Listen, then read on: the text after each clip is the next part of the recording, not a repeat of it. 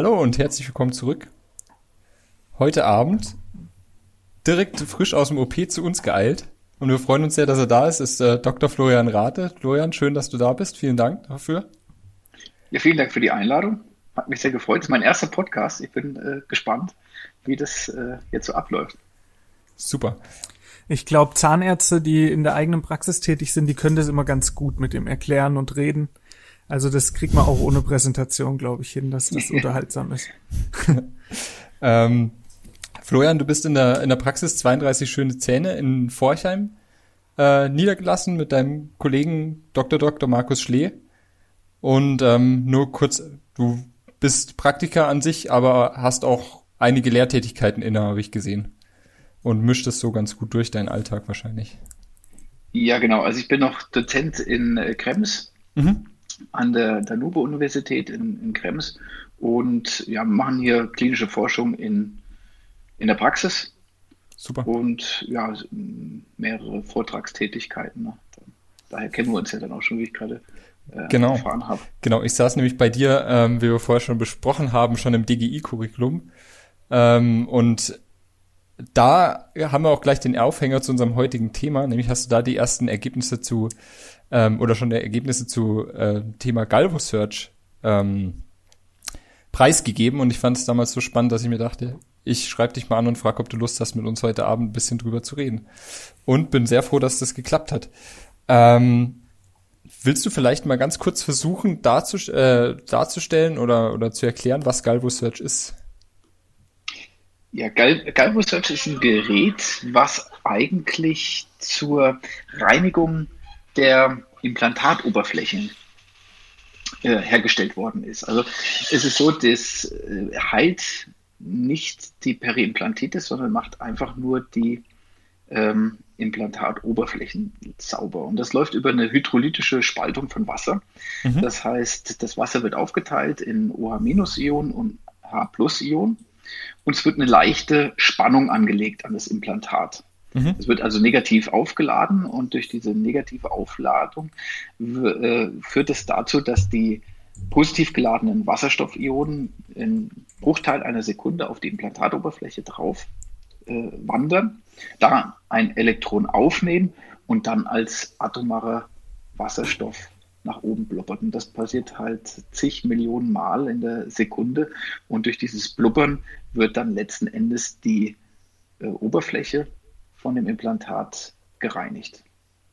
Und das ist alles. Ne, das ist, mhm. ähm, dann muss man eben noch gucken, wie bekommt man die Oberfläche ist dann sauber, aber wie bekommt man dann die, das, das Setting, also den Knochen außenrum, äh, in einen Zustand, dass es nicht gleich wieder zu einer Reinfektion kommt. Ne? Mhm. Das ist äh, im Prinzip das, ähm, also ich habe mir jetzt auch ein paar Podcasts angehört, Podcasts mhm. angehört und das heißt der Shoutout. Und der Shoutout ist hier im Prinzip, das reinigt die Implantatoberfläche, aber dadurch ist nicht gleichzeitig auch die Perimplantitis ähm, mhm.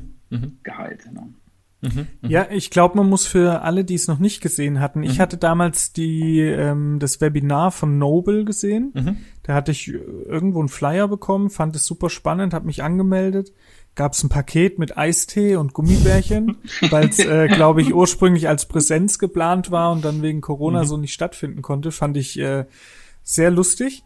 Ähm, und da habe ich das gesehen, da war die Vorstellung zusammen mit dem neuen Implantatsystem von Noble. Aber mhm. ähm, Galvo Search fand ich super spannend, weil ich ja, also durch die Weiterbildung und oralchirurgische Praxis habe ich ja ab und zu Periimplantitis-Fälle zum Glück meist nicht die eigenen oder von uns, aber ähm, die kommen ja doch immer wieder. Und da ist ja tatsächlich die Frage, wie man so ein bisschen an das Ganze rangeht. Und ich habe da auch für mich persönlich noch nicht so richtig das Befriedigende gefunden gehabt und fand das jetzt sehr interessant, was da auf den Markt kam. Und ich glaube, für jeden, der es noch nicht gesehen hat, muss man aber mal so grob erklären, womit das zusammenhängt oder auch für mich nochmal zum Auffrischen. Man muss, um das anwenden zu können, die Krone runterschrauben vom Implantat, oder? Also ich muss in das Implantat rein irgendwas einbringen können, dass dort Strom fließen kann, oder? Ja, also es ist so, das ist die Gebrauchs in der Gebrauchsanweisung steht, dass man das abnehmen muss, die Prothetik und äh, das oben draufsetzen muss. Es funktioniert auch, wenn man es von außen hin dranhält. Es muss allerdings zu einem Kontakt kommen. Mhm. Also der Kontaktgeber, der Spülkopf, muss die Implantatoberfläche berühren, ansonsten findet keine äh, Ladung, keine negative Ladung des Implantates statt, dann funktioniert der ganze Prozess nicht. Mhm. Äh, es ist allerdings, wenn man es von außen drauf hält, ein Off-Label-Use. Ne? Mhm. Okay. Und äh, das wird es auch erstmal bleiben, denn wenn das jetzt geändert wird in der Gebrauchseinweisung, muss man das ganze Ding nochmal neu zulassen. Mhm. Und das sind natürlich unglaubliche Kosten. Ne? Also es, ist, mhm. äh, es ist vielleicht noch dazu zu sagen, ähm, also es muss Spannung angelegt werden und ähm, der, das, die, Implantat, die Implantatoberfläche muss auch zugänglich sein. Ja, das heißt, man muss den Defekt chirurgisch darstellen, das Entzündungsgewebe, das Granulationsgewebe muss weg, denn die Reinigungswirkung ist nur da aktiv, wo die Spülflüssigkeit die Implantatoberfläche berührt. Ja, also mhm. da, wo es nicht drankommt, ist auch keine Reinigungswirkung da. Mhm. Das, okay, aber das ist am Schluss ein Gerät, also ein so ein Kopf, das sieht so ein bisschen aus wie ein so ein Winkelstück, sag ich mal. Und dieses Teil, ja. das setze ich quasi auf und das macht schon für mich quasi, schließt den Stromkreislauf und äh, bringt automatisch die Flüssigkeit in die Nähe. Oder genau, sind das also zwei das, unterschiedliche Spritzen? Nee, also es ist ein Gerät, das sieht so ein bisschen aus wie ein, wie ein Implantatmotor, hat aber kein Fußpedal. Ähm, und da wird einmal die Spülflüssigkeit angehängt, da ist eine Pumpe dran, die pumpt das Ganze nach vorne und da wird dann auch, ähm, klickt man dann so, so einen kleinen ähm, ja, Stöpsel im Prinzip rein und da wird dann auch die Spannung angelegt. Und ähm, dieses, die Spülflüssigkeit wird zusammengeliefert mit dem Schlauchsystem und das ist ein Einmalprodukt. Das mhm. setzt man einmal da an, kann das einmal verwenden, also pro Patient und diese Spülflüssigkeit reicht für zwei Implantate. In zwei Minuten ist ein Implantat sauber und dann kann man zum nächsten Implantat rübergehen. Wenn man jetzt mehrere Implantate hat, braucht man halt eine neue Spülflüssigkeit. Ne? Dann, und dann, ja. Okay. Das Ding zählt runter, wenn man sieht das auf dem Display. Äh, ist eigentlich total simpel zu bedienen. Muss dann, äh, wird dann wie, wie ein Menü, ne, wird praktisch durchgeführt. Das heißt, muss das äh, Schlauchsystem in die Pumpe einlegen und dann hält man das auf das Implantatsystem äh, drauf, egal welches. Man kann jedes Implantatsystem damit äh, reinigen. Und das Gerät hört sofort auf, wenn der Kontakt verloren geht. Das heißt, wenn man, wenn man dann nicht aufpasst und irgendwas anderes nebenbei macht und man verliert den Kontakt zum Implantat, hört die Pumpe auf und ähm, man muss das wieder draufhalten und wieder auf Start drücken. Also, mhm. also man hat ein Feedback, dass es, genau. dass es geschlossen ist. Mhm, mh. M muss man aufpassen bei Leuten mit Herzschrittmachern oder ähnlichem oder nee. ist das anders als bei einem Bipol? Das ist, das ist anders, das ist kein Problem. Da muss man nicht aufpassen. Also ganz genau. Niederspannung, okay. Genau. Mhm. Ähm, das heißt aber vorher muss eine gewisse Vorreinigung, das, wie du schon gesagt hast, man muss sich chirurgisch darstellen und auch die Implantatoberfläche schon mal vorreinigen wahrscheinlich. Macht ihr das herkömmlich Pulverstrahler oder Titanbürstchen ja. oder? Ähm, nee, das, das ist ähm, also harte Belege. Ne? Wenn, wenn mhm. Zahnstein drauf ist, dann muss man den entfernen. Das kriegt das äh, Gerät nicht weg, weil wie gesagt mhm. keine Spülflüssigkeit auf das Implantat draufkommt. Mhm. Ähm, das machen wir ganz normal mit, mit Küretten. Ne? Mhm. Das runterkratzen. Und ansonsten aber nichts weiter. Ne? Mhm, mhm. Okay, das bedeutet für euch ist das Konzept dann quasi darstellen, mechanisch reinigen und dann dieses Galvo Search. Das heißt, kein Laser mehr, das wird ja quasi, das ersetzt es ja so ein bisschen. Der Laser war ja immer der Versuch, quasi die Oberfläche zu dekontaminieren. Das genau, also Laser, also alle, alle Systeme, die jetzt da äh, auf dem Markt waren, haben im Prinzip das Problem, dass in der Tiefe der Knochentasche wird es halt wirklich unübersichtlich. Ja. Und auch mit dem Laser kommt man jetzt nicht wirklich an einen Unterschnitt dann irgendwann mehr dran. Ne? Und das sind aber genau die Defekte, die halt gut regenerieren, ne, wenn überall noch Knochen mhm. ist. Und irgendwo hat man dann halt da seine Limitation. Und äh, weil die Spülflüssigkeit praktisch überall rankommt, mhm. wenn es einmal sauber ist, äh, dann ist, aber das ist nicht jetzt gerade das Konzept, weil das ist einfach das, ähm, das muss man halt machen, damit es sauber wird. Das Konzept ist eigentlich ein anderes. Ne? Also wir haben uns jetzt natürlich da auch ein bisschen schlau gemacht, okay, wie, wie, wie gehen wir da jetzt ran? Ne? Das Gerät war da, mhm. der Prototyp war da, wir haben das getestet an der Uni in, in Frankfurt beim mhm. Holger Zittrich, das heißt äh, in vitro sind die Implantate sauber geworden. So, aber was, wie machen wir das jetzt in vivo und äh, mhm. äh, wie stabil bleibt das?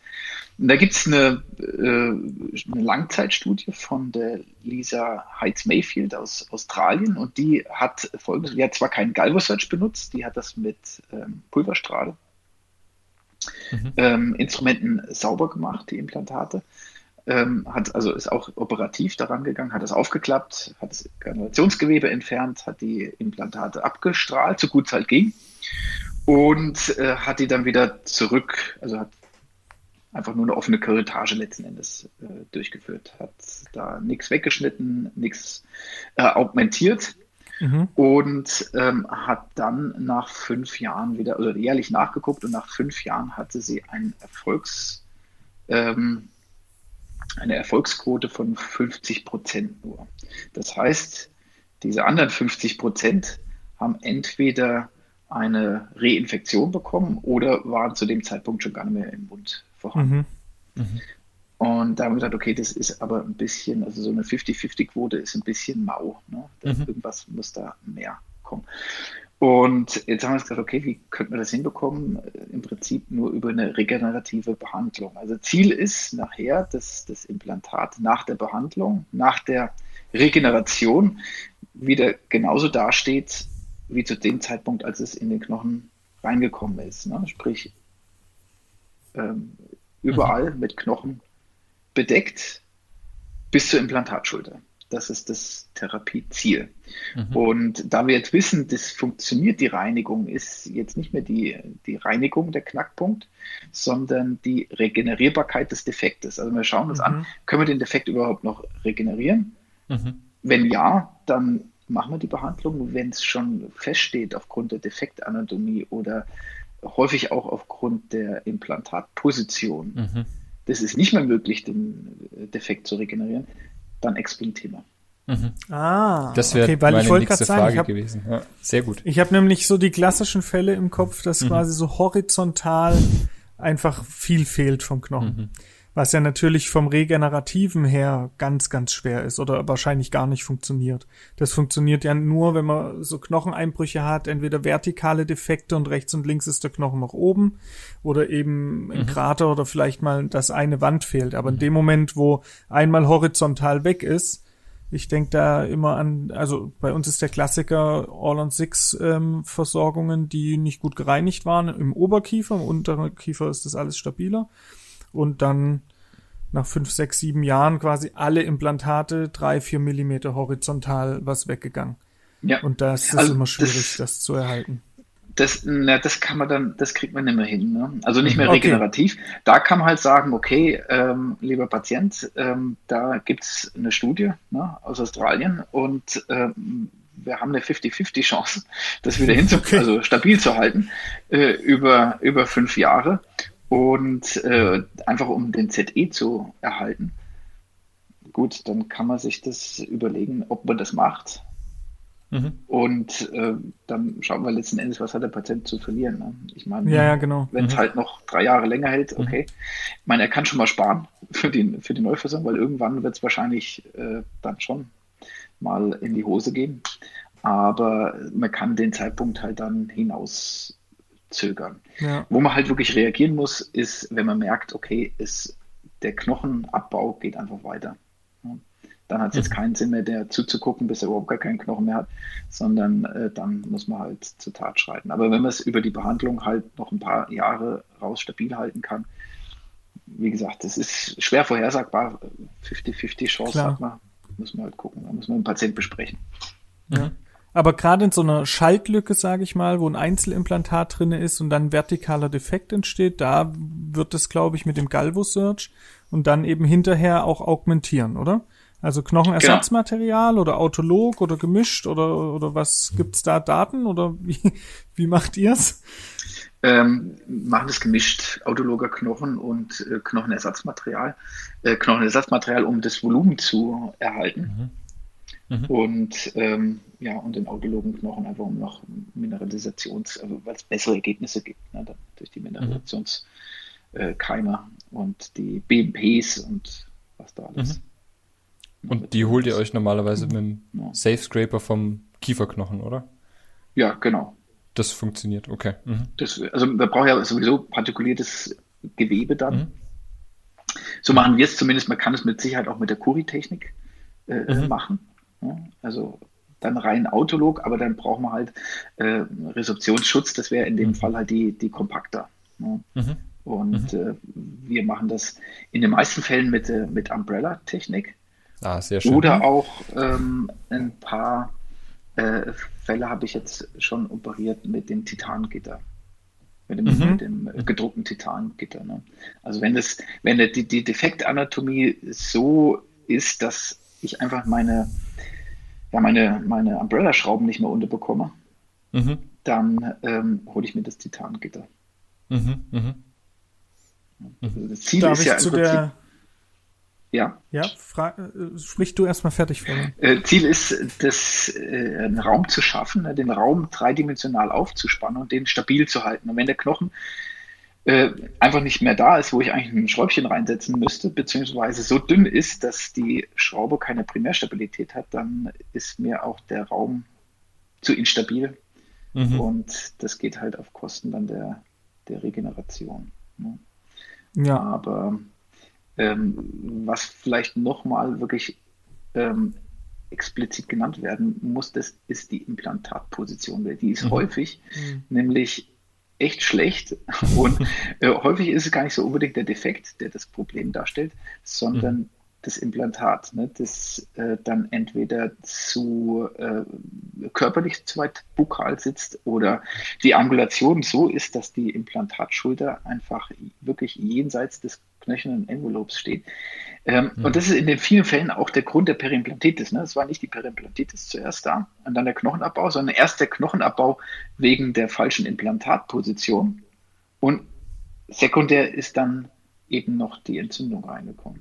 Mhm, mh, und mh. so Implantate, ja, exploitieren wir dann im Prinzip. Ja. Aber es ist, glaube ich, gut, dass man das nochmal sagt, dass man mhm. da halt wirklich drauf schaut. Ich denke jetzt die, die sich ein bisschen mit Implantologie auseinandergesetzt haben oder wie wir äh, das Curriculum gemacht hatten, ähm, die haben da schon recht klare Vorgaben gekriegt. Also wenn man sich dann überlegt, in welcher Position so ein Implantat ist, das ist ja ein recht enger Rahmen, wo sich das befinden soll. Also sowohl vertikale Positionierung als auch buko-orale. Ähm, ich glaube, das ist dann schon relativ klar, aber das muss man sich immer wieder vor Augen halten. Ne? Also wenn man den Defekt sieht und sich dann vorstellt, wie, wo war der Knochen mal, muss man sich schon überlegen, ist es jetzt äh, wirklich eine Fehlpositionierung oder könnte es was sein, was man wieder aufbaut und zwar doch irgendwo mangelhafte Hygiene oder wie auch immer. Ne? Ja. Also ich glaube, es ist ein ganz guter Punkt. Und ähm, die zweidimensionale äh, Radiologie, die ja. ja. ist, ist auch manchmal, ne, dann haben wir erst, wir haben, wir haben das ja einfach geröntgt, dann geguckt und gesagt, Mensch, super, ne? sieht mhm. gut aus, aufgeklappt und dann äh, kam mhm. die, die böse Überraschung. Ähm, mhm. Und wir machen jetzt deutlich mehr äh, kleine Volumen, also vom DVT, so 40 auf 40. Da mhm. sieht man das wirklich sehr gut, die, die Knochenanatomie. Die, die Streustrahlung ist eigentlich gar nicht so ein Ding. Das ist eher im Bereich der Krone mhm. mal der Fall. Aber das Implantat als solches gibt gar nicht so viel Streustrahlung, sodass man die äh, Implantatanatomie wirklich sehr gut beurteilen kann. Äh, die, die mhm. Defektanatomie mhm. sehr gut beurteilen kann und dann da auch häufig dann eben rauskommt, okay, das Implantat sitzt einfach falsch. Und ähm, ja, dann so eine Behandlung erst entweder gar nicht macht oder wenn man sie macht, dann weiß man, okay, äh, das ist jetzt wirklich vorhersag vorhersagbar möglich. Mhm. Mhm. Sehr spannend. Ähm, mhm. Bevor ich, ich wollte zu den Umbrella-Schrauben was fragen, aber ja. ähm, ich habe auch noch zum Galvo-Search so viele Fragen. Wenn ich mir das jetzt mal überlege, auszuprobieren, Weißt du, ob man das irgendwo leihen kann oder so, dass man halt mal guckt, ob das funktioniert äh, oder in, in äh, meinen Händen klappt? Ich meine, es macht wahrscheinlich nur Sinn für Leute, die das häufiger haben, also irgendwelche Schwerpunktpraxen oder Überweiserpraxen halt, oder? Ja, also man sollte auf jeden Fall schon ähm, chirurgische Erfahrung mitbringen.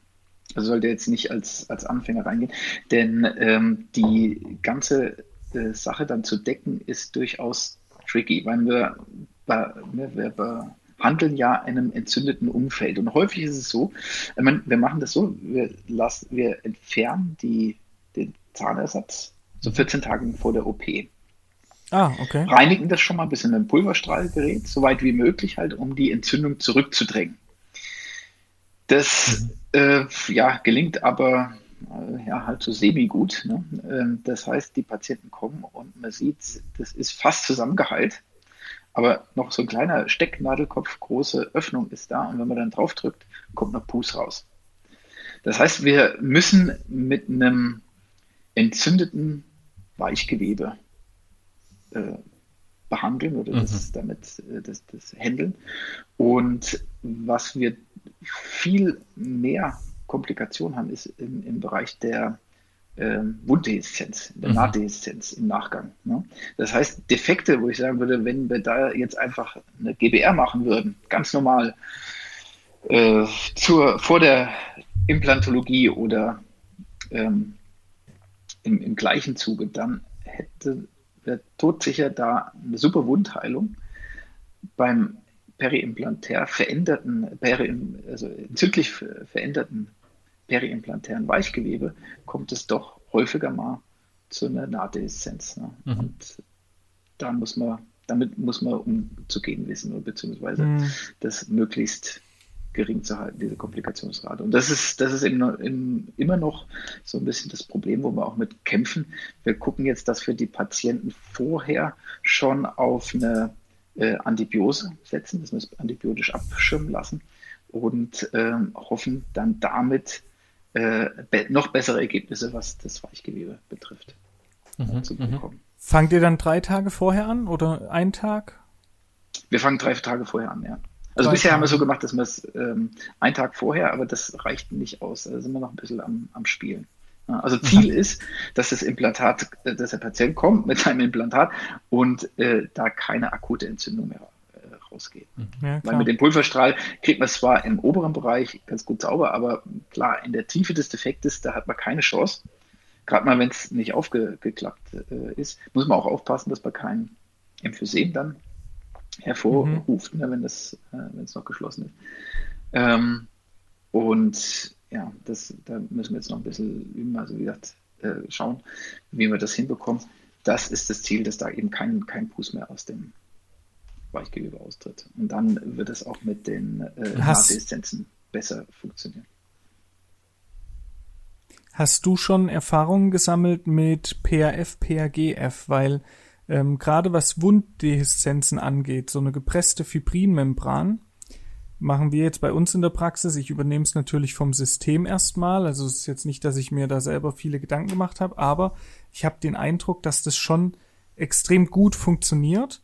Gerade wenn eine kleine Dehiszenz käme und du hast so eine körpereigene Fibrinmembran drunter, dass die gerade für so eine frische oder junge Dehiszenz in den ersten ein, zwei Wochen, wo es ja meist kritisch ist, wenn es einmal gut zugewachsen ist, geht's ja jetzt bei Augmentation oder Knochenblock-Augmentation oder so, wenn wir das mit PRF machen, ist zumindest das Gefühl, und ich weiß, dass die Datenlage dazu das jetzt nicht so eindeutig widerspiegelt, aber das Gefühl ist schon, dass es viel seltener Dehiszenz gibt und wenn, dann hat man unten, unten drunter wie so eine körpereigene Schicht noch die ersten ein, zwei Wochen, so lang ist ja ungefähr, bis es resorbiert ist. Ähm, und ich habe das Gefühl, dass es doch deutlich besser mal heilt und die Deheszenzgefahr deutlich minimiert. Ich weiß nicht, wie da dein Eindruck ist oder wie du zu PR, äh, PRF, PRGF, Fibrin stehst. Das ist, das machen wir auch. Also PRF, diese PRF-Membran, ja. die legen wir auch praktisch direkt unter den Lappen dann. Okay. Nochmal drunter. Ähm, ja, aber wie gesagt, Ziel aber ist trotzdem, trotzdem dass wir, hm. eine, ja, dass wir eine, eine komplette ähm, Wundheilung bekommen ohne irgendwelche Deszenzen. Ne? Weil wie gesagt, wenn das Weichgewebe entzündlich verändert ist, dann äh, reißt die Naht halt doch eher mal aus ja. mhm. und ja. ähm, machen, was ganz wichtig ist, ist so eine äh, Entlastungsnaht, also im Prinzip eine horizontale äh, Matratzennaht, das runter mhm. zu setzen. Das nimmt die Spannung raus und die reißt dann auch nicht aus aber die Feinnähte, die Verschlussnähte oben, die man halt äh, ja schon relativ, relativ nah an die, ähm, mhm. an die Inzision ransetzen muss, um eine schöne, äh, super Adaptation zu bekommen, die reißen dann eben, dann eben doch mal aus. Ne? Und äh, mhm. das hängt halt mit dem Entzündungsgrad des Weichgewebes zusammen. Ähm, und das, da sind wir noch dran, da eine mhm. Lösung für zu finden. Äh, Im Prinzip auch ein Rezept, ne, dass man so ähnlich wie bei der ähm, Defektanatomie, dass man sagt, okay, ne, das macht Sinn oder das macht irgendwie keinen Sinn mehr oder das hat ein hohes Risiko oder hohe Wahrscheinlichkeit, dass das regeneriert und hier aber nicht. Ähm, genauso suchen wir jetzt noch nach einem Konzept für das Weichgewebe.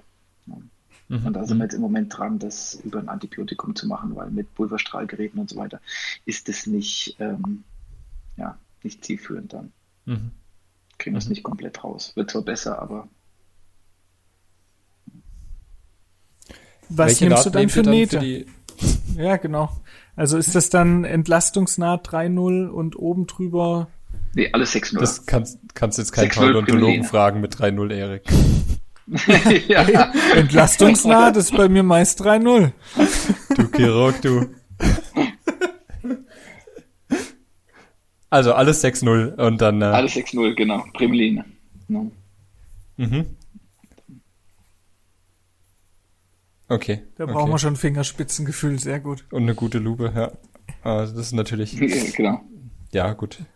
Wir machen unsere Entlastungsnähte Das heißt, die Patienten haben haben quasi den ZE vorher abgenommen bekommen und haben dann auch ein Provisorium. Also es kommt jetzt darauf an, wie viel wahrscheinlich oder wie groß diese prothetische Arbeit ist, die Periimplantitis hat, aber genau. oder wird äh, also die kriegen es zwei Wochen vorher abgenommen und ihr schraubt Gingiva-Former drauf, oder? Oder wird die Arbeit nee, abgenommen, gereinigt Abdeck und zurückgesetzt? Nee, nee, das wird abgenommen und es kommt eine Einhaltsschraube drauf. Ach so. Wir möchten ja, dass mhm. sich der Defekt möglichst verschließt. Ne? Mhm. Und das sind auch die, das sind auch die Fälle, die sehr gut heilen. Wenn sich verschließt, bedeutet das, ähm, da ist nicht mehr viel Entzündung äh, drin. Ne? Ja. Äh, wenn sich es aber fast verschließt, aber es kommt halt noch Pus raus, dann ist die Gefahr eben größer, dass es eine, eine Wunddehiszenz gibt. Ja, und man kann es dann ja. Danach natürlich kann man eigentlich schon gehen, ne? aber dann, gut, dann hockt der mhm. Patient dann da und ja, was soll man da machen? Ne? Das ist, äh, wenn man jetzt noch 14 Tage wartet, das wird nicht besser. Ne? Das mhm. ist, mhm. Das ist. Mhm. Und ja. das ist ja dann schon ein großer Aufwand, ne? Also ich meine, Einheilkappe bestellen von jedem Implantatsystem, das da zu Ihnen kommt, äh, zu dir kommt, äh, den, den Schrauber dazu da zu haben oder auszuleihen ich überlege gerade, wie das wir machen würden. Und wir haben ja schon irgendwie acht äh, Systeme dauerhaft da, auch mit allen Schraubern, die wir brauchen. Mhm. Ähm, das ist, glaube ich, schon aufwendig, auch mit Ausleihen und, und so weiter. Das ist dann finanziell schlägt sich das auch nieder, oder? Also bei uns ist Periimplantitis-Behandlung von einem Implantat, je nachdem, wie wir es einschätzen, jetzt ohne Augmentation, 200 bis 400 Euro. Ja, also gut, es kommt, kommt natürlich darauf an, äh, was, wie, was ohne diese Zwischenschritte werden. halt, ne? Ja. Ohne die, ja. Also, also gut, Laserdesinfektion und dann mache ich meist noch Implantatplastik, ist so mein Schlüssel im Moment immer. also nicht wieder zurück auf Anfang, sondern das, was wir haben, irgendwie verwalten. Das ist so meist mein Weg, aber ich, ich sehe auch selten diese Defekte, wo ich das, wo ich, wo es mich anlächelt zu sagen, das müsste ich doch auffüllen, wenn ich es jetzt reinigen könnte. Ja, also das wie gesagt, da, die, die ähm, explantieren wir, ne, weil ja. Ähm, es sei denn, in den Fällen, wo der, wo der Patient dann sagt, okay, kann man jetzt das nicht noch ein bisschen rauszögern? Ähm, ja, Klar. kann man unter Umständen schon, aber naja, wie gesagt, da hat man halt eine 50-50 Chance und äh, dann ist es halt am Patient, dass der sagt, okay, ich, ich probiere es. Mhm. Aber ähm, naja, wenn es da wirklich richtig rausbuttert und ähm, naja, dann macht es auch keinen Sinn mehr, dann das, das noch zu erhalten. Wenn das so, wie du vorhin gesagt hast, irgendwie, was weiß ich, zwei, drei Millimeter Knochenabbau äh, und dann kann man das wahrscheinlich schon noch äh, dann ganz gut handeln, aber ähm, ja, wenn man dann einen tiefen Defekt hat, dann ist es die Wahrscheinlichkeit einfach ziemlich groß, dass das die nächsten äh, ein, zwei Jahre nicht wirklich überlebt, ohne dann halt wieder äh, zu eitern. Mhm. Und dann muss man es rausnehmen, sowieso. Mhm. Ne? Dann ist die Frage, ob man es noch probiert. Aber wie gesagt, je größer der ZE, desto eher ist man natürlich geneigt zu sagen, wir probieren es ja, jetzt mal. Noch und, mal. Mhm. Ja. Mhm. und ansonsten, was, was sonst den Aufwand betrifft, es hängt natürlich vom, vom Defekt ab. Ne? Also wenn ich jetzt äh, das mit so einem Titangitter mache, dann habe ich natürlich deutlich mehr äh, Materialkosten, als wenn ich ein ähm, ja, Titanschräubchen nehme, ein, ein, ein äh, Umbrella-Schräubchen nehme. Und ähm, danach wird dann im Prinzip die, der Heil- und Kostenplan aufgestellt.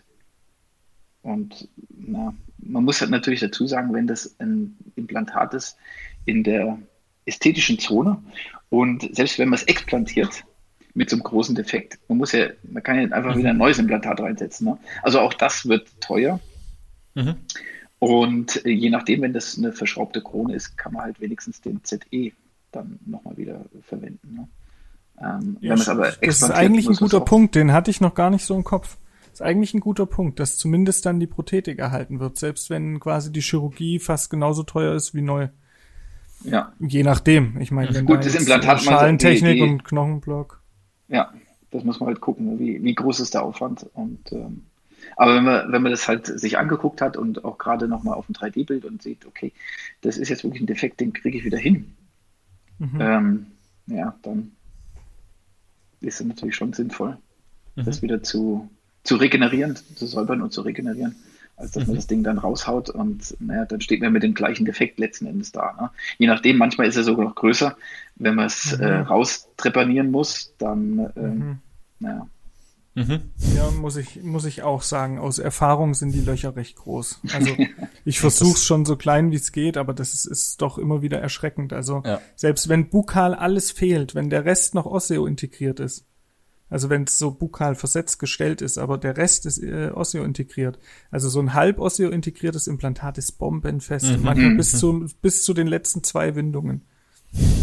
Das ist richtig. Da müsst ihr übrigens mal ausprobieren. Es gibt von Zimmer ein Explantations- Tool. Mhm.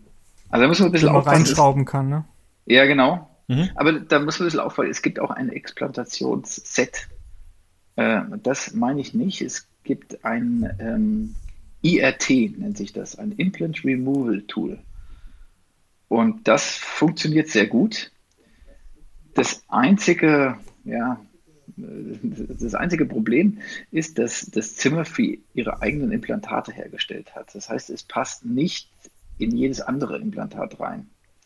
Mhm. Also äh, beispielsweise passt es sehr gut in Chemlock 4.3 rein, mhm. aber Chemlock 5.0 dafür ist es zu schmal.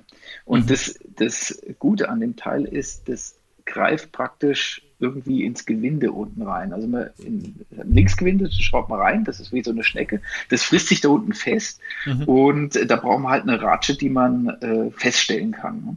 Und mhm. also 200 äh, Newtonzentimeter sind ziemlich schnell erreicht. Ne? Und dann reißt aber mhm. die, die Osseointegration mhm. reißt dann ab und dann schraubt man es einfach raus. Also die Dinger kommen allglatt raus. Da hängt kein mhm. Knochen dran. Ähm, das Problem ist halt, es muss ein Implantat sein, was vom im, im, im Inneren nicht zu breit, aber auch nicht zu schmal ist. Mhm. Dann funktioniert mhm. das sehr gut. Und die anderen Dinger wie äh, BTI zum Beispiel, die ähm, halten, die, die fressen sich oben in diese Implantatschulter rein. Der Vorteil ist halt, man braucht nicht so viele Durchmesser, um alle Implantate und alle Firmen abzudecken. Ähm, allerdings ist da natürlich die Gefahr, dass der, die Implantatschulter aufpilzt, ne? also im Prinzip aufbricht, das ganze Ding. Mhm. Und deshalb haben die eine Sicherheit da reingebaut, das bricht nämlich ab bei 200 Newtonzentimeter. Okay, das ist Und natürlich... das funktioniert dann wirklich nur, wenn die Implantate wirklich nur noch äh, ja, mit der Spitze mhm. so im, im Knochen stehen. Ansonsten hat man halt das BTI-Ding da drin stecken und äh, fängt dann doch an zu trepanieren. mhm. Aber wie gesagt, das, das ähm, IRT, das ist, äh, wo es reinpasst, funktioniert das super. Mhm. Gibt es übrigens auch noch ein, ein SRT, ein Screw Removal Tool. Removal Tool. Mhm. Das heißt, wenn man irgendwie mal aus Versehen das, äh, die Abutment-Schraube doll gedreht hat, ne, dann kann man das Ding nehmen und äh, kann die Abutment-Schraube rausmachen und muss dann nicht äh, stundenlang den, den Kopf von diesem Abutment, von der Abutment-Schraube rausfräsen, bis man es abkriegt. Sondern mhm. das funktioniert auch sehr gut und schnell. Ah ja, das Sehr kannte ich noch Tipp. nicht. Das cool. muss, ich, muss ich mal schauen. Ja, muss ein bisschen suchen, weil äh, das, wenn man Explantationstool oder sowas eingibt, dann kommt immer das Set von Zimmer. Aber das meine ich nicht, sondern das ist mhm. das IRT oder das SRT. Mhm. Sehr spannend. Coole Tipps, danke dafür. Ich glaube, zur Umbrella-Schraube haben wir noch ein so. paar Fragen. okay. Ich habe die nämlich tatsächlich äh, in der Schublade. Ja, finde die ja auch. Theorie und den Gedanken super. Habe sie noch nie verwendet, weil ähm, ich weiß auch nicht so richtig. Man weiß, also Grundfrage, die ich habe, ist, wenn ich die da reinschraube in irgendein Defekt, wo ich was aufspannen möchte, Mhm. Ist jetzt schon mal die Frage, für welche Defekte das dann geeignet ist. Aber ähm, ich, ich würde es jetzt mal nicht bei Peri-Implantitis fällen, sondern wenn man jetzt normal implantiert hat und beispielsweise bukal so ein Stück von der Schulter frei liegt und man das jetzt nicht nur mit GBR machen will, sondern vielleicht mit so einer Umbrella-Schraube. So, das wären die Fälle, wo ich gesagt hätte, da glaube ich, würde ich es gern mal nehmen, um quasi diese Kante ein bisschen stabiler ähm, zu haben, bukal, als wenn es nur irgendwie Augmentat ist. Ähm, augmentierst du bis zur Unterkante der Schraube oder bis oben? Also deckst du die komplett ein? Ist die am Schluss äh, plan mit deinem Augmentat oder schließt das Augmentat mit der Unterkante von der Schraube ab? Also jetzt bevor man Perios drüber macht. Darf ich ganz kurz noch dazwischen, dazwischen funken und nur mal ganz kurz erklären, dass eine Umbrella-Schraube für alle, die es noch nicht gehört haben oder noch nicht wissen, äh, eine, eine im Prinzip wie eine Osteosynthese-Schraube ist, die einen größeren Kopf hat und dadurch einen größeren Raum äh, aufspannen kann. Ähm, genau. Gibt in unterschiedlichen Längen, mit unterschiedlichen Durchmessern. Das ist eigentlich das Geheimnis dazu. Sorry. Ja, und der Gedanke an sich ist, wenn dort ein intaktes Periost stabil aufgespannt wird und äh, drunter einen lagestabilen Hohlraum bildet, dann kann das letztendlich, was dort ähm, augmentiert wird, aufgelagert wird. Manchmal wird ja auch diskutiert, dass es nur einbluten müsste kann, stimmt wahrscheinlich auch, dann kann das natürlich auch gut Knochen werden. Aber ich glaube, wenn man, wenn man wirklich Knochenersatzmaterial oder augmentiert, autolog oder gemischt und dann damit quasi die Stabilität reinbringt, und das ist ja immer der Schlüssel. Also augmentieren funktioniert immer dadurch, dass das Ruhe ist und dort eben nicht durch Kaubewegungen, Provisorium oder ähnlichem irgendwelche Kräfte reinkommen. Ähm, dann kann es Knochen werden. Oder? Korrigiere mich, Sorry, wenn ich was Falsches sage. Florian dran, ja. Ja, also es hat sich, die, die Verbindung war jetzt mal gerade weg. Ich habe äh, über längere Zeit nichts gehört, ähm, aber okay. ähm, ich glaube, es ging jetzt darum, wie weit man das aufbaut, ne? Oder ob man das über die Schraube drüber. Nee, noch nicht, aber es ist eine sehr gute Frage. Vielleicht kannst du uns die beantworten. also, okay. wie viel man da, ja, klar. Ich meine, wenn du es spannungsfrei hinkriegst, geht da wahrscheinlich schon ein paar Millimeter, oder? Also, mein, mein, mein Problem beim Gedanke davon ist immer, ich möchte ja innerhalb des Bony Envelopes augmentieren. Also mein Augmentat. Und wenn ich jetzt meine Schraube da so hinschraube, dass die Unterkante damit abschließt, dann guckt ja aber meine Schraube da so raus. Der Schraubenkopf. Habe ich immer Angst, dass es, mhm. ja, der Schraubenkopf, ja, der Schraubenkopf. Mhm. Und dann habe ich immer äh, Sorge oder mach mir da die Gedanken, ob es nicht doch eine Deeszenz gibt. Und dann waren es bisher immer Fälle, wo ich am Schluss doch einfach normale GBR gemacht habe. Aber es juckt mich schon immer mal, also dass ich doch mal so eine Umbrella-Schraube nehme. Deshalb freue ich mich, dass ich heute mit dir drüber sprechen kann. Ja, also es ist, es ist äh, tatsächlich so, die, die Regeneration kriegt man nur bis zur Unterkante mhm. von der Schraube. Und da, äh, wenn man die dann rausschraubt, sieht man immer so ein bisschen so ein, wie so ein Donut im Prinzip. Ne? So ein mhm. bisschen Bindegewebe ist da unten drunter noch. Vielleicht so ein, was weiß ich, halben Millimeter. Und gut, den muss man dann halt abkratzen und ähm, ja, das, der Rest ist dann in äh, Knöchern verwachsen. Dieser Donut ist immer da. Das kann man nicht, äh, das, das, das kommt eben immer. Äh, aber wir kriegen nie ähm, eine, Osse, äh, eine, eine Knochen Regeneration bis, die, bis auf die Oberkante. Deshalb brauchen wir das nicht komplett einbauen, diese mhm. Schraube, mhm. sondern das reicht, wenn das bis zur Unterkante äh, aufgefüllt ist. Und äh, dann legen wir da nochmal eine Bioguide-Membran praktisch drüber. Äh, die muss dann nicht gepinnt werden, weil die Ruhe bringt die Umbrella-Schraube in diesen Defekt rein. Voraussetzung ist natürlich, dass die auch primär stabil ist. Wie gesagt, wenn man es mhm. in so eine dünne Knochenregion oder zu kurz wählt und das Ding wackelt, dann bringt das nichts. Ne? Ähm, so, jetzt, jetzt weiß ich gar nicht, was ich sagen wollte.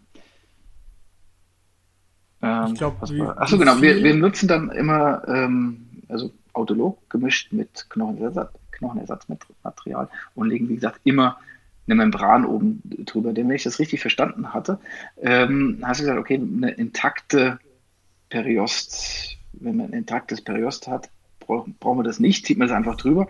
Das Problem ist, wenn wir die Umbrella-Schrauben benutzen, dann machen wir immer einen Spaltlappen. Weil irgendwie muss man es ja spannungsfrei verschließen dann. Mhm.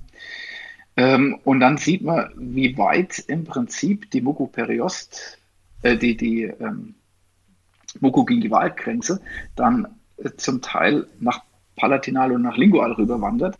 Und wenn ich dann weiß, okay, ich habe jetzt hier, was weiß ich, zwei, drei Millimeter unterhalb der Mucogingivalgrenze ja, meinen Spaltlappen präpariert, dann weiß ich ja, okay, da hört auch irgendwo dann das Periost auf. Ne? Mhm. Ähm, also wir legen da immer noch eine Membran drüber, eine resorbierbare Membran, aber halt ungepinnt. Mhm. Und ähm, da gibt es ja mehrere Strategien natürlich, wie man das Ganze macht. Wenn der Knochen so dünn ist, dass man es nicht simultan auch implantieren kann, dann schraube ich die Schraube vertikal rein. Und okay. zwar so, dass äh, nach vestibulär meine, mhm. ja, die, die, die Außenkuvertur von der Schraube nach vestibulär mein Defekt aufspannt. Wenn mir das nicht ausreicht, dann gehe ich auch nochmal, setze auch nochmal eine horizontal da dran äh, die horizontalen, wenn dann eben dieser, äh, der Lappen mobilisiert wird und nach Palatinal oder Lingual rübergeschoben wird, kann es sein, dass diese, dass die Schraube dann im Bereich der Mucosa liegt. Und wenn mhm. die dünn ist, mhm. kann es auch dazu kommen, dass die sich leicht durchreibt oder beziehungsweise mhm. ziemlich dicht unter der Oberfläche ist. Dann kommen auch manchmal die Patienten sagen, ich habe da einen Knubbel. Ne? Mhm. Das kommt halt mit der Zeit, meistens wenn die, wenn die resorbierbare Membran sich resorbiert hat, ja, dann äh, kommt es stärker raus. Das ist halt die Schraube, das ist nicht weiter tragisch. Mhm. Ähm, zu Dehiszenzen kommen wir später nochmal. Ähm, wenn ich parallel, ähm, also augmentiere und implantiere, dann muss man ja gucken, ich will, gerade wenn der obere Anteil des Implantates frei liegt, dann will ich ja horizontal, aber auch nach vertikal das Ganze aufspannen. Dann gucke ich natürlich drin, dann möchte ich meine vertikal reinschrauben, geht ja nicht mehr ne, beim Schalt, bei der Schaltlücke. Mhm. Das heißt, dann setze ich die horizontal rein, gucke dann aber, dass die Außenkuvertur von meiner Schraube möglichst auf Höhe der Implantatschulter oder ein bisschen höher abschließt. Mhm. Das kann jetzt recht schwierig sein, wenn ich nämlich da zu wenig Knochen habe also zwischen Implantatschulter und dem Nachbarzahn, zu dünner Knochen ist, dann ist mein, meine Umbrella-Schraube nicht fest. Also muss ich die weiter apikal reinschrauben. Dann ist sie zwar fest, aber die Außenkuvertur schließt halt nicht mehr oben mit der mhm. äh, Implantatschulter ab.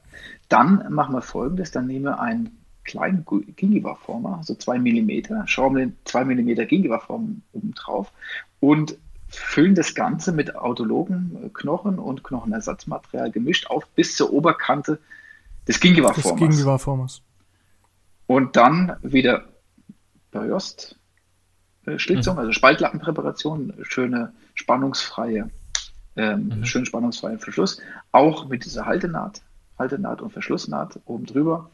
Und ähm, dann kriegen wir da auch Knochen bis zur Implantatschulter, was halt nicht funktioniert, wenn man, ähm, wenn man die Implantat, wenn man die Umbrella-Schraube nicht ausreichend hoch hinschrauben kann. Also es lohnt sich, so einen kleinen Pool an kleinen, äh, kurzen Gegenwarformern da zu haben. Also so zwei Millimeter bietet, bietet sich wirklich an.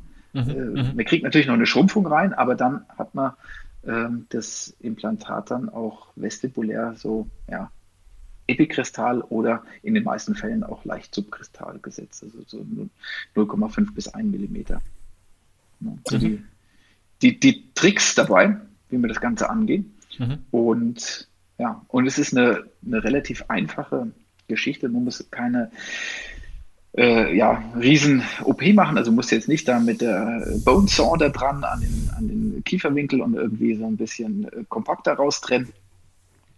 Ähm, man hat einfach diese, ja, wie du sagst, in der Schublade mhm. ja, und äh, setzt sich dann hin, wo man sie eben braucht. Und ja, wie gesagt, hilfreich ist, wenn man dann noch ein Gegenüberformat hat von zwei Millimeter. Und kommen wir zu Komplikationen. Was kann passieren? Es kann natürlich Sehr passieren, gut. dass es mhm. ähm, zu einer Nahtdehiszenz kommt. Mhm. Oder zum Durchreiben ist auch eine Dehiszenz, aber das ist eine späte Komplikation. Ne? Ähm, zu einer frühen Dehiszenz bedeutet also, wenn wir das unterhalb von oder kürzer als sechs Wochen haben, das ist dann ähm, natürlich mit einem schlechteren Ergebnis verbunden. Ähm, heißt aber nicht, dass das Ganze in die Hose geht. Ne? Also so wirklich Fälle, wo wir am Ende genauso wenig hatten wie vorher, sind extrem selten. Das ist nur der Fall, wenn es zu einer Infektion kommt. Mhm. Da muss man die mit Umbrella-Schrauber wirklich rausschrauben und dann ist halt alles weg, was man da äh, aufgebaut hat. Ähm, wenn das vor den sechs Wochen zu einer Dehiszenz kommt, muss man gucken, solange die Schraube nicht infiziert ist mhm. und noch ein bisschen bedeckt ist, lassen wir die drin stehen. Das scheint eine, äh, trotzdem noch einen stützenden Effekt zu haben. Dann kriegt man natürlich nicht das, was man gerne hätte, aber es reicht halt aus, ähm, um das Implantat dann einzusetzen und dann muss man halt nochmal während der äh, Implantation nochmal ein bisschen nachaugmentieren. Mhm. Ähm, wo es erstaunlicherweise wirklich echt gute Ergebnisse ist, äh, gibt, ist bei einer späten Dehiszenz, also jenseits der sechs Wochen.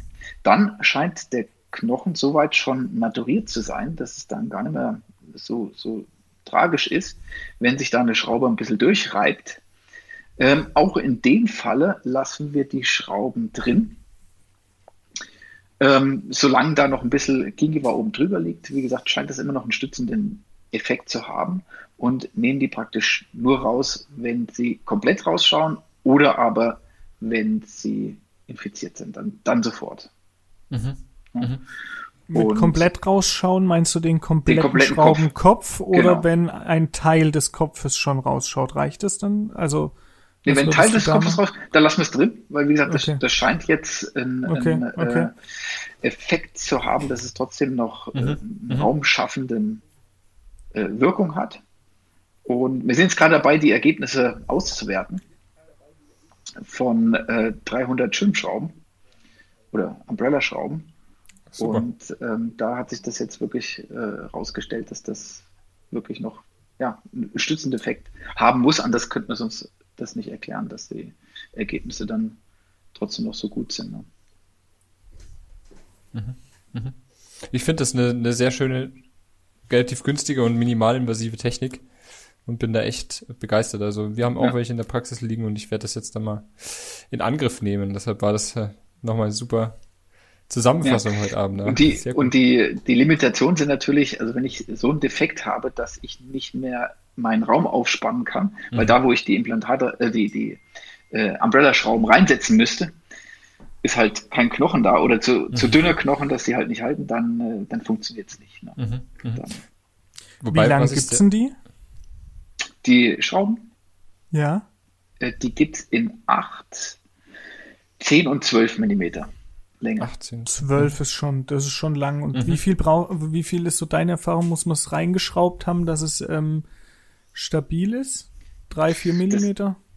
Ja, das ist ganz, ganz unterschiedlich. Das hängt, liegt natürlich mhm. am Knochen. Im Vom Unterkiefer Knochen ist der Knochen allem, natürlich ja. äh, sehr viel fester. Das heißt, da brauchen wir wirklich so drei, vier Millimeter. Und im Oberkiefer kann es halt wirklich sein, dass man da mhm. ähm, ja, das im Prinzip fast auf Anschlag reinschrauben muss, um eine, mhm. um eine Primärstabilität äh, zu bekommen. Mhm. Mhm. mhm. Da muss man ein bisschen austesten. Dann gucke ich, ich, ich bohre immer ein bisschen tiefer rein, als ich es eigentlich bräuchte. Und dann teste ich aus mit den Schrauben. Ähm, ist, reicht mir eine Zehner oder muss ich vielleicht doch die Zwölfer nehmen, einfach um eine anständige Primärstabilität zu, mhm. zu bekommen. Ja. Und zum Einbringen hast du so einen Handschrauber, oder? Genau. Also wie so ein Schraubendreher, sage ich mal. Oder genau. wie bei den Osteosynthese-Schrauben auch? Genau. Das ist, okay. das ist der gleiche, das mhm. ist der mhm. gleiche Schraubenzieher, der dann halt auch für die ähm, von den Mondialschrauben oder sowas äh, zu nehmen, den man nehmen kann.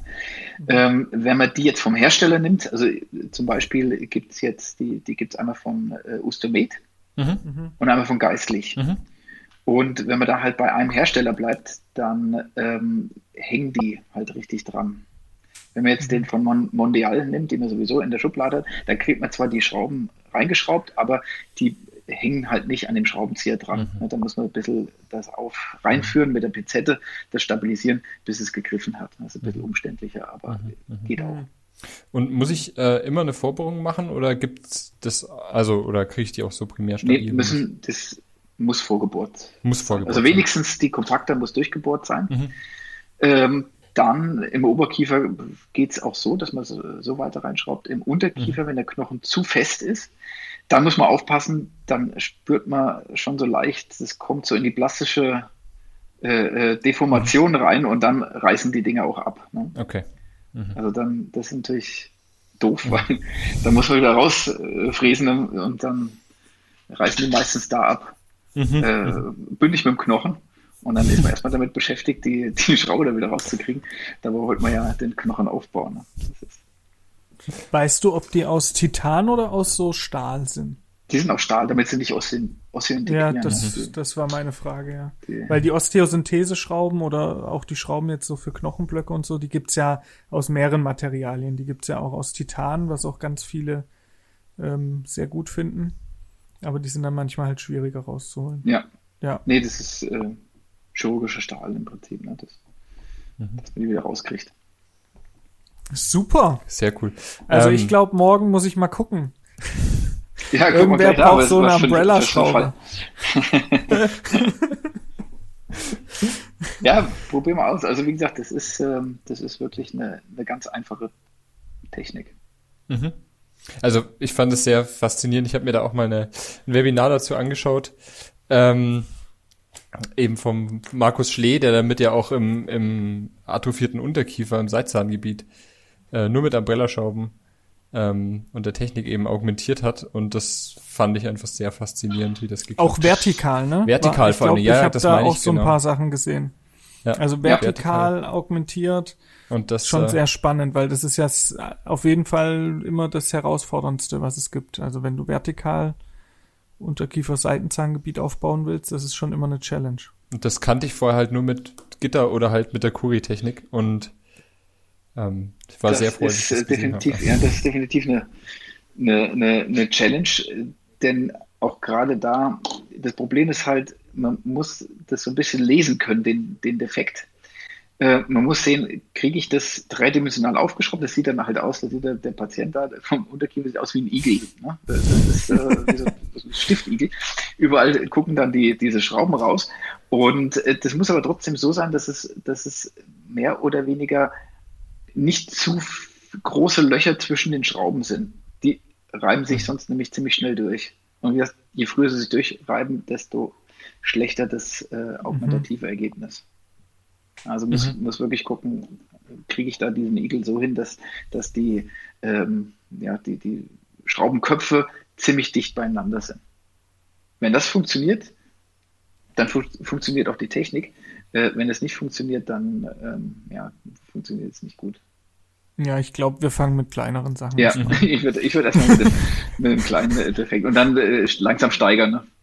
Mit ein kleines ja. bisschen Bukal. Das ja. ist so. Das, das schwebt mir vor. Sehr gut. Sehr gut. Lieber Florian, vielen Dank, dass du dir schon mal so viel Zeit genommen hast. Wir haben noch eine, eine Feierabendkategorie. Ja. Und ähm, dann hast du es auch schon geschafft mit uns. Ja, gerne, kein Problem. Was ist die Feierabendkategorie? Da ist der Erik jetzt wieder gefragt. Ach, ich bin dran. Du bist ähm, dran. Wir haben ähm, mit unseren Gästen eingeführt oder das haben wir zusammen mal gemacht und seitdem machen wir es eigentlich auch mit den Gästen. Willst das du noch kurz den Guilty Pleasure Jingle dazu abspielen dann? Jingle, Sorry. ach ja. Ah. Deshalb meinte ich eigentlich, du bist dran. Ah. Und danach ah. darfst du auch gerne weiterreden. Nein, du darfst gerne. Also Jingle ab.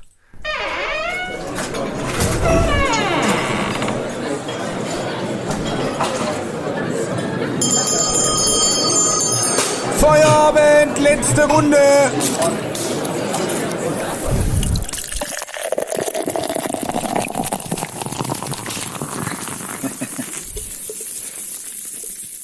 Von dem her passt es ganz gut, dass du uns jetzt noch nicht äh, gehört hast. Das ist immer das, das, Zeichen davon, dass wir ein bisschen wegkommen vom Stuhl, äh, vom Behandlungsstuhl und uns langsam auf den Feierabend einstellen können. Ähm, und wir haben genau so eine kleine Tradition jetzt versucht zu etablieren, die nennt sich Guilty Pleasure, weil wir gesagt haben, es ist, äh, man braucht nach einem harten Tag oder nach einer, äh, nach einer Implantation mit Dehiszenz äh, mal was, was einen wieder ein bisschen erdet.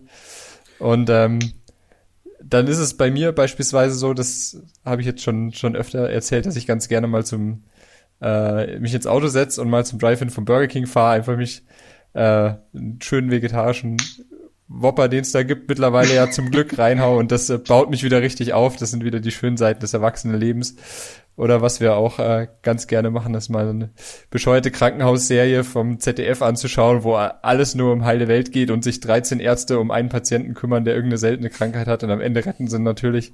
Das sind so Sachen, die, die bauen mich immer auf. Und deshalb war äh, die Frage an dich, ob du auch ein Guilty Pleasure hast, dass du heute mit uns teilen willst. Wenn nicht, ist natürlich auch okay oder wenn dir so spontan nichts einfällt.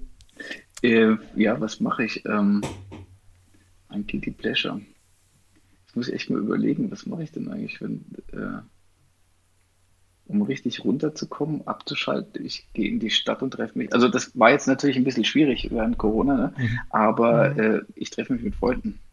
Mhm. Und dann kann man am besten abschalten. Also ist auch so, ich, ich laufe immer die Praxis. Mhm. Ich benutze kein Fahrrad und kein Auto. Ähm, gut, das ist jetzt auch nicht so, ich laufe 20 Minuten. Und das ist schon mal ganz gut, ähm, um morgens hochzufahren und abends runterzufahren.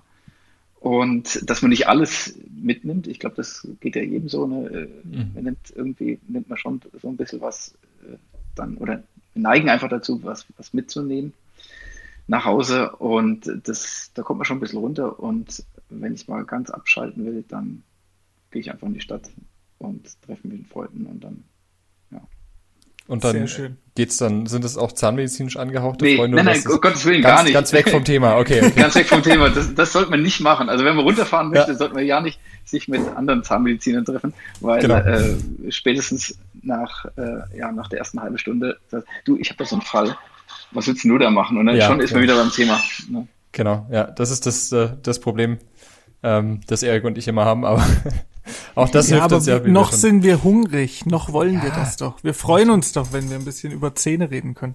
Ja, genau. Also, in dem Sinne, lieber Florian, es hat sehr viel Spaß gemacht. Ähm, vielen Dank, dass du dir nochmal die Zeit genommen hast. Und, ja, ähm, hat mir auch sehr viel Spaß gemacht. Schön.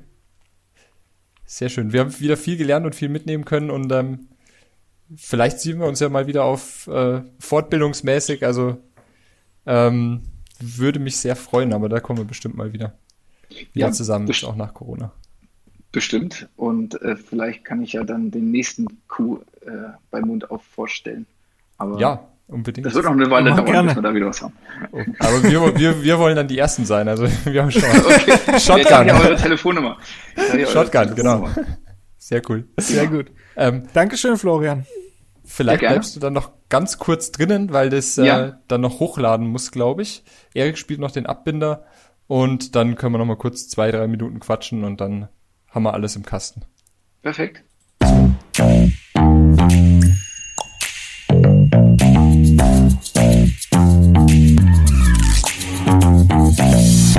Mund auf. Der Podcast.